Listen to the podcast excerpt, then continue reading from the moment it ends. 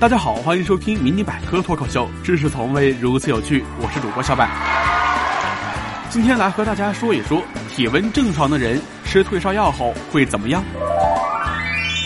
其实啊，有一次我就误吃了退烧药，我妈知道后赶紧拉着我就往楼下社区小诊所跑啊。人家大夫是一个上了年纪的爷爷，不仅呢是问东问西，还面色沉重，我这心呢都掉到了嗓子眼儿。这人家呢不紧不慢的开口便说道。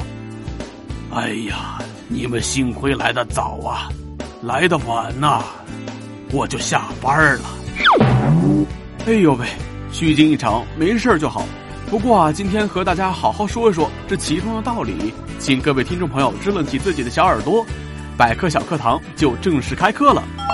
体温正常误食退烧药怎么办？多半是没事体温既不会蹭蹭蹭的往上涨，也不会卡卡卡的往下掉。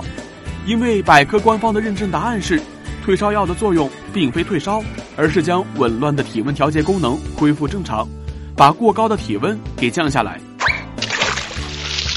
这其实退烧药同志也很无奈呀，那种感觉就像提着口仙气，全副武装去打 BOSS，结果到了战场还没有拔出四十米的大刀，人家连忙说：“哎，同志同志，都是自己人，是流言传来传去传差了。”宝宝心里苦啊，但是宝宝不说。哎呦，这下可好了，白白跑了一趟也就算了，还被发号施令的大脑怀疑是不是敌方搞过来的奸细，还能咋的呀？凑合着找个墙角，委屈巴巴蹲着吧。这话又说回来啊，不吹不黑，中国人的胃真的是没有再怕过。兄弟姐妹们能分分钟把入侵的小龙虾吃出一整条产业链来，所谓煎炒油炸都是法子，色香味俱全没毛病啊。跟活蹦乱跳还能折腾的小龙虾一比，退烧药显得如此弱不禁风，我见犹怜啊！好在消化系统来者不拒，大手一挥说：“来吧来吧，别客气。”这才是真正的大佬啊，可谓吞星辰，可吞万物。